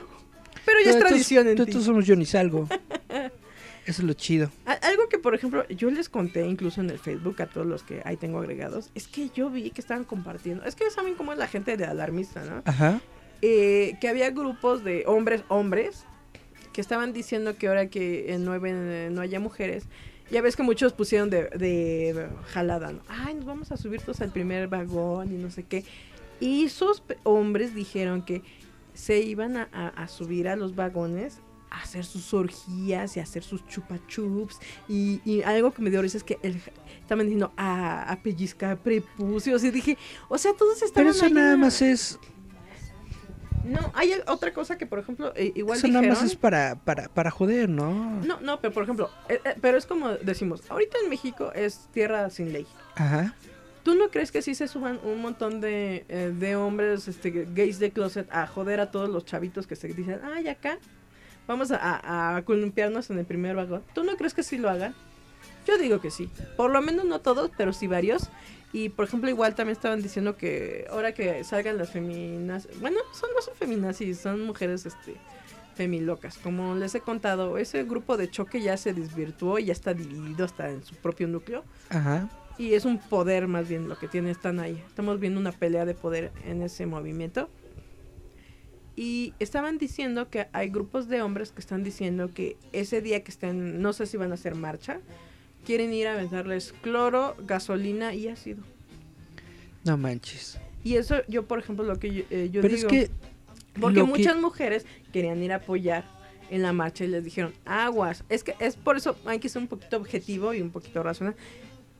Estas mujeres están provocando que hombres eh, que tienen problemas con las mujeres les están fomentando ese como odio y quieren como esa re- eh, venganza, ¿no? Porque obviamente ellas están siendo muy violentas. Como dice Eric, ellas buscan una segregación total del hombre hacia la mujer. O sea, literal dicen, tú hombre, eh, si ves una mujer, te quiero a tres kilómetros de distancia y que te tape los ojos y que no la veas. O sea, es verdad, están exigiendo cosas muy radicales del hombre. Y obviamente hay hombres que tienen también malas, o sea, si ellas están mal de la cabeza, estos están igual de mal, de malitos de su cerebro y obviamente buscan venganzas contra ellas. Es que Pero- no, no entiendo cómo una persona puede ponerse a decir cosas así. Porque Que están son- enfermos, Eric, están Son, son obviamente ilegales, son crímenes. ¿Cómo puedes una persona ponerse a, Es que es lo que yo digo, a es- presumir en Facebook que se va a poner a crear crímenes, crímenes de odio? Pero, pero es lo que te digo, a mí me sorprende de que la gente, por ejemplo, con esto de los pellizca prepucios. ¿Qué te hace pensar? ¿Cuántos hombres de closet, puros gays de closet, ese día quieren ir a ver a cuántos homosexuales se encuentran? O sea, con, ese es su pretexto. No hay mujeres, ah, va, vamos a jotear entre todos. O sea, imagínate tú que a lo mejor tú eres un oficinista godines y, y nada más como dice Eric, ¿no? Por Bill Mame te quieres ir a meter y sacarte la foto para el Face, ¿no? Para que pongas tus hashtag mecos. Ahora imagínate que si se suben 10 o 20 fulanitos de estos y mientras tú estás ahí pasando como la diva que eres, te quieran manosear. O sea, imagínate. Pues no está gacho. Digo, no está chido. O sea, imagínate, por eso te digo, tú ahí godineando, a lo mejor tú, tú eres de esos que no te importa y a lo mejor di- dices, ah, ya, me puedo sentar, ¿no? Todo el trayecto de regreso a mi casa me puedo sentar porque no hay mujeres. Ahora imagínate que estas personas quieren sacar un provecho de eso y a lo mejor se pone un hombre y tú dices, ay X, y a lo mejor tú vienes en tu mundo y escuchando tu música, durmiendo y de repente te quieran agarrar tu pene.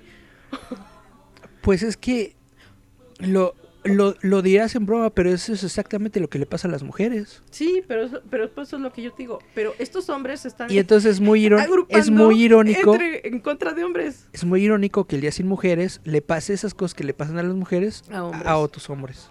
Y pues lo que te digo. Estos movimientos, eh, este pseudo feminista, que te digo que está eh, generando un odio del hombre y la mujer, sí se me haría muy mala onda. Nos porque están separando y el que nos está separando más es, es, es- es mi cabecita de, de, de de caquita. algodón. No, y precisamente eso en los cómics te enseñan. Es de las pocas enseñanzas. Es si alguien quiere debilitarte, te aísla y te relega, te quita tu poder. Y algo que, por ejemplo, es como les digo, también se me hace muy ojete y muy vengativo y muy malo. Que es verdad, ah, en estos grupos de feministas locas hay muchas violentas. Eso no lo dudamos. Pero imagínate que va tu prima, tu hermana nada más ahí a aparentar en el parade. De que sí, fuerza a la mujer y que le avienten ácido. O le avienten, o le- ah, le- de realmente les avienten. Fíjate nada más si pasara les- eso. Que no les avienten manches, cloro. no y a lo mejor ellas ni siquiera son de las locas estas que van y rayonean y, y andan este, pintando calles. A lo mejor nada más era tu, una, un- tu amiga o tu hermana o tu tía o lo que quieras. No, nada no más iba a apoyar y de repente por estar ahí les llega el gasolinazo porque eso es lo que estaban diciendo ellos, que les quieren echar gasolina y les quieren prender. Ahora imagínate que uno de tus familias, que es lo que les vuelvo a repetir, que no es violenta, que no está promoviendo nada, que al contrario quiere hacer unidad, le toque. O sea, imagínense, eso es muy grave, o sea, de que estos tipos de movimientos, que es lo que decimos, la inclusión a fuerzas o estar separando a fuerzas, en lugar de educar, buscan separar, marginar y hacer muchas cosas malas, Eso es lo que falta, educación, educación, mucha educación. que estén fomentando odios y venganzas. Eso a mí se me hace terrible. Está muy gacho. Y lo peor es de que la misma gente, como dice Eric, ¿no? Lo pone descaradamente en sus Facebook, en los grupos. Y fomentar odio, yo siempre les digo, es que eso está mal. O sea, tú educa en tus propios núcleos. No puedes, obviamente, pues a los demás porque no los conoces, pero dentro de tu mismo núcleo familiar, de amigos, de trabajo, lo que quieran, intentar educar. E- Es, difícil, pero es lo máximo que puedes hacer con los demás, educarlos. Por ejemplo, yo lo que le digo a las personas, no todos los hombres son malos porque yo tengo muchos amigos hombres y la mayoría le tiene miedo a la mujer como no tiene idea y les cuesta entablar una relación de amistad con una femina porque inmediatamente piensan que los van a hacer menos, que los van a humillar y, y prefieren aislarse y son muy mensos. O no contestan el Face como Exacto. por dos, tres días después de que uno les envió un di- dibujito muy chido. Exacto. No, pero digo, yo conozco muchos hombres que son incapaces porque de por sí les da flojera y luego son muy mecos de hacerle eh, daño a la mujer y hay Nah. otros que, imagínate, y hay otros que fomentan el odio porque dicen, yo no tolero de que me hagan esto y el otro. Digo, eso está mal, más bien edúquense. Y eso es lo que por lo menos yo hago entre mis amistades, porque por ejemplo, les voy a poner al- algo. Las mujeres son muy ofensivas con otras mujeres, ¿no? Y yo lo primero que les digo a mis amigas es, en primera, no generes ese odio hacia ella porque ella desconoce de ti como tú desconoces de ella. Es igual con mis amigos, les digo, bueno, no des por hecho esto y esto, esto de, de tu crush, ¿no? Mejor muestra interés, primero haz amistad, sé respetuoso y en algún momento cae. Si no te hacen caso, pues ni modo, ya lo que sigue y vas con otra persona. Pero Pues yo jamás, jamás promuevo eso de ni en hombre ni mujer que detesten a la persona porque les hizo el fuchi. Ni con los que me hacen daño, como la ven. ¿Eh? Yo ya lo que estoy haciendo es ignorarlos, digo, ya tú no existes, ya, bye bye. Ya, ya no, ya no los tolero como antes. Y creo que lo mejor que puedes hacer es eso, educar a los que están junto a ti, decirle, bueno, tú no eres el centro del universo y hay gente que va a pasar por tu Ah. vida, pero tienes que ser, sobre todo, respetarte a ti eh, para poder respetar a los demás. Pero es lo que decimos, esta gente no habla de respeto, esta gente habla de dominio, de poseer, de, Odio, de odio, y eso está mal. venganza. Porque eso está mal, porque por ejemplo, a mí sí me ha tocado con Eric que de repente hemos Ahora. estado, por ejemplo, en el Metrobús, Ajá. que la gente nada más ve a Eric y lo, o sea, Eric es el panda más torpe de su camada. Ahora, él, no, él no- él no se muere de, de, de caerte de un árbol porque da flojera trepar al bambú, pero, Pero sí, sí nos ha tocado que luego venimos platicando y hay mujeres que lo ven así como, ah, hagan de cuenta, tienen barrado de caca y tiene este atravesado algo, porque lo, lo ven Es que- feo, le, le dicen de cosas y digo, ¿qué les pasa? Tengo, te- tengo que confesar que, que, que luego Julieta me obliga Ajá. a, a- a subirme al, al vagón de las mujeres y yo no quiero. Y, pero ¿cuántas locas nos ha tocado? Como tres. Y me ven feo. Y yo, y yo las ando atacando a ellas porque yo le dije a una, porque ya era, es que es lo que les digo, ah, porque déjenme les cuento, antes de que se acabe el programa. Ajá. Bueno, el 14 de febrero me fui a, a celebrar el Día de las Alitas, ¿no? Sí. Y de regreso me tocó de que se, eh, de repente eh, voy así súper tranquila porque como dicen, ¿no? Vamos en el vagón de mujeres. Y no les miento, iba un señor viejito adelante de mí, iba una pareja de novios atrás de mí. Ah, sí, es cierto. Iban este como dos o tres parejas de novio y un montón de féminas sentadas, ¿no? Y en la siguiente estación se bajaron un montón de mujeres. Y entonces este pues nos quedamos vacías, ¿no? Se viene la otra estación y ya eh, como es ya sabes este la onda de la Roma, que son de antros y bares, se suben varios entre hombres y mujeres, pero recuerden, ya iban a ser las 12. Ya iban a dar las 12 de la o noche. sea, o no sea, eran ya, las 8 de la noche, iban a ser las 12. ya era casi el último tren, ¿no? El Sí, último o sea, ya era de los autobús. últimos camiones, ¿no? Porque, pues sí, obviamente, pues tampoco le dices, ay, bájese, ¿no? Pues porque todos vamos, ya queremos llegar a nuestras casas, ¿no? Y algo que me dio risa es que de repente estoy así, yo, les, les ponían ahí en el Face, ¿no? Yo ya estaba en, en comunión con Dios. y Decía, Diosito, detén, detén el tiempo para que yo llegue bien al metro, ¿no? Yo venía así rezando, mi Padre Nuestro y todo. Estaba volviendo al rebaño y de repente te oigo una voz que dice, ah, ¿tú crees que la quieres mucho porque le das flores y le das dulces, verdad? Dice, eh, enséñale ese amor viéndote para atrás. Y yo dije, ¿qué hora, qué onda, no? Un fulanito se puso a hacer su relajo, le empezó a decir a todos los hombres que eran, este, eh, ¿cómo se llama? Feminicidas, que ellos provocaban los asesinatos. Machistas opresores. Ajá. O sea, un fulanito que es de esos clásicos que van en la universidad, tienen 40 años y no pasan del primer semestre.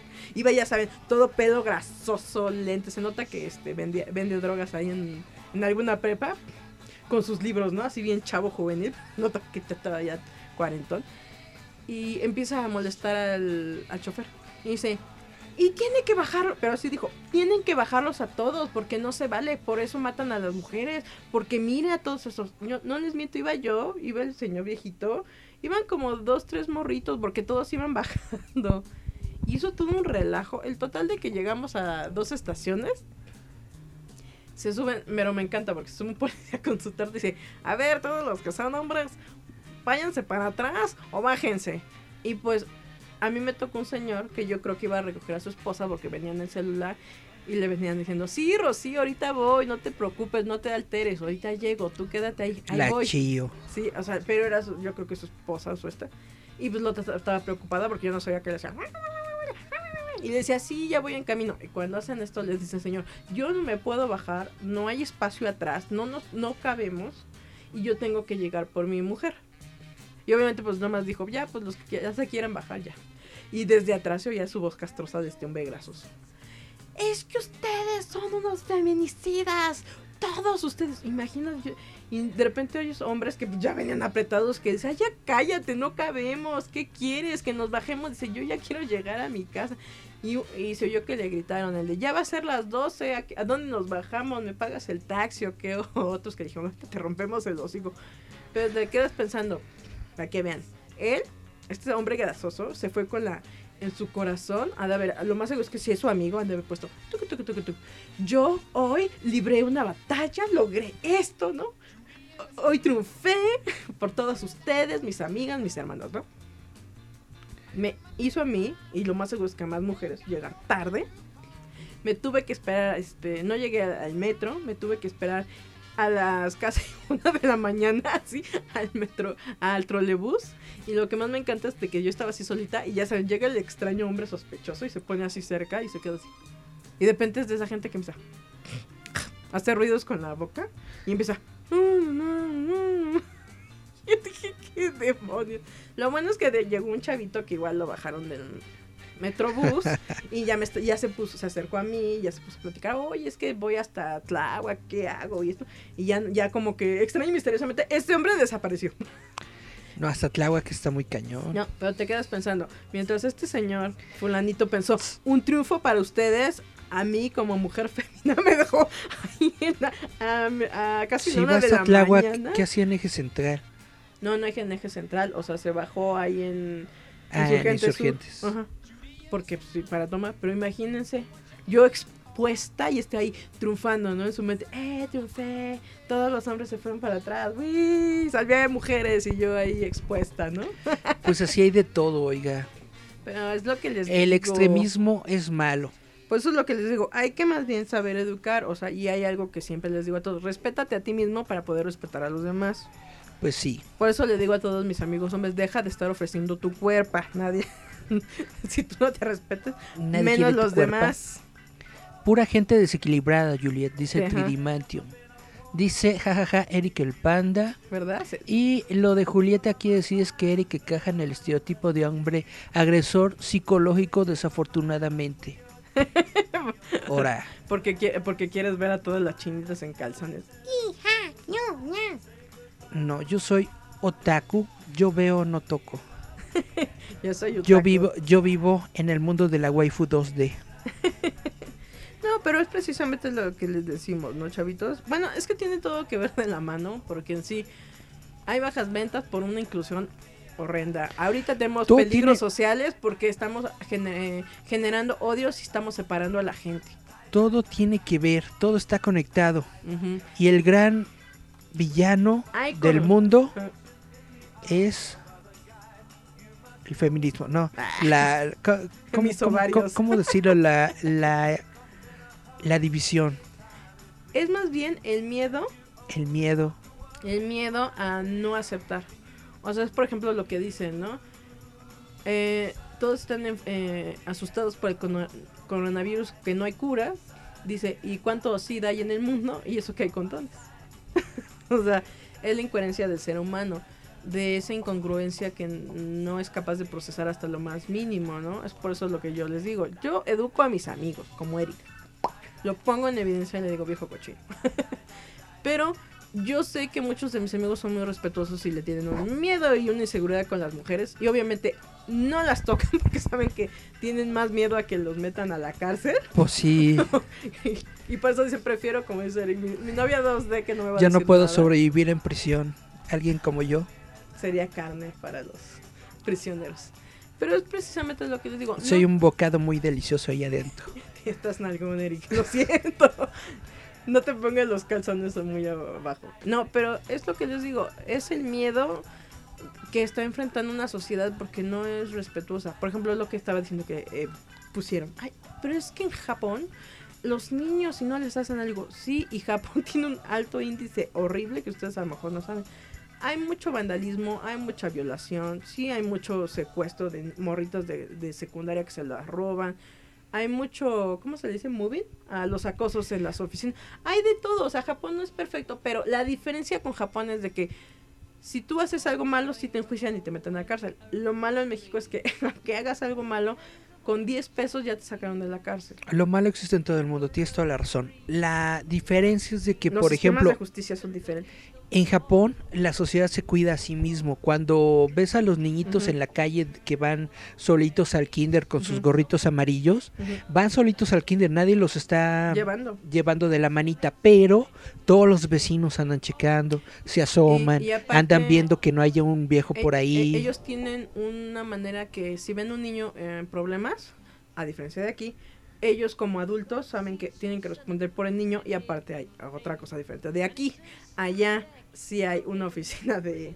¿Cómo se puede decir? Como... Sí, una oficina de policías en cada estación Hay del como metro. Si sales... las- Kiosquitos, kiosquitos ajá, a chiquitos las de dos, tres policía. calles, ahí está el oficial de barrio. Sí. Si tú como extranjero necesitas ayuda con lo que sea, ellos te orientan, te Aquí cuidan, se te supone protegen. que hay módulos, pero Ni luego te acercas al módulo y está vacío, no hay O nada. te dicen que es tu problema, o dicen, ah, pues ya que es lo, es lo, de, es lo que hay, joven. pues te digo, la diferencia entre sociedades es de que en un lugar como Es Japón, educación, es es educación. que si tú te secuestras un niño, allá sí están las cámaras, allá sí hay gente que sale a, a ver si es tu hijo. Y si obviamente ah, violas y matas al niño, a ellos sí los meten a la cárcel. Y aquí, Aquí, para lo de Fátima, tuvieron que utilizar cámaras privadas de la gente de seguridad de privada de, de casas, porque las del C5 valen para pura popó. La- las destruyeron o la, les pusieron cosas, las taparon y todo. Entonces, ¿para qué las tienen? Pero eso es a lo que te digo. Ay, son diferentes sociedades. Por eso yo les digo, si aquí llega el coronavirus, miren, si usted le dio, ahora sí que use toda la fuerza de su cuerpo. Si llega el coronavirus, pues nos morimos y pues ya. Al ma- fin, Más oxígeno para los demás. mínimo ya no llegamos al calentamiento global chi- chido. Ya el, el jitomate ya va a bajar. ya va a estar otra vez en 15 pesos. Sí. El huevo va a bajar porque ya no va a haber tanta gente. Pero es lo que les digo, morros. Entre en tu núcleo chiquito que tengas, sea, ya sea este de familia, de amigos, de colegas, todo esto, lo único que puedes hacer es educar y sobre todo fomentar los valores del respeto hacia los demás y hacia ti mismo. Es lo único que podemos hacer, orientar, educar, apoyar, no dejar a la gente en la mensa porque hay gente muy, muy desubicada y muchas veces están dentro de nuestro mismo núcleo. Y a esa gente les tienes que educar a trancazos. Trancazos morales. Ah, porque sí, o sea, si yo les contara cuánta gente lo quita con los costas, se espantan, dirían, ay, deberías este, ¿cómo se llama? demandarlo, deberías denunciarlo. Digo, necesito pruebas. Faltas no me faltan. No, ganas no me faltan. Faltan pruebas. Faltan pruebas para denunciar a tanta gente loca. Pero es lo que les digo, lo mejor que pueden hacer para ustedes es prevenir y no estar este, fomentando odios ni estar... Aprender a manifestarse sin ser tan violentos. Así de simple. Para Y con, y con esta bonita reflexión nos despedimos del programa de hoy de Jay and Metal Roboto.